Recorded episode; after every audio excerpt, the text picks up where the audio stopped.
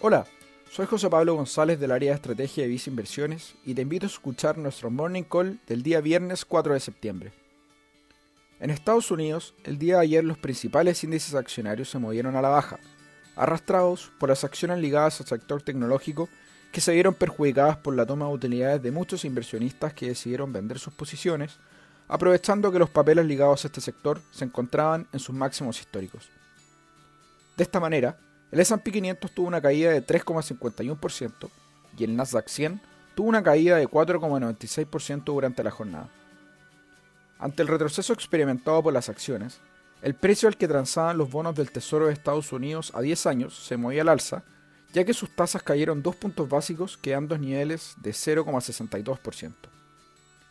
En Visa Inversiones, consideramos que es necesario mantener activos de renta variable y renta fija en un portafolio diversificado, debido a que suelen comportarse de manera diferente ante escenarios de volatilidad de este tipo.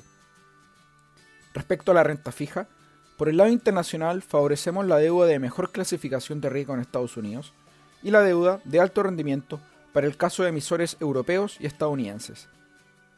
Dichas preferencias se encuentran reflejadas en nuestro fondo mutuo destacado Vice Renta Global. Finalmente, si quieres saber más sobre nuestras recomendaciones, te invitamos a visitar nuestra página web viceinversiones.cl o contactando directamente a tu ejecutivo de inversión.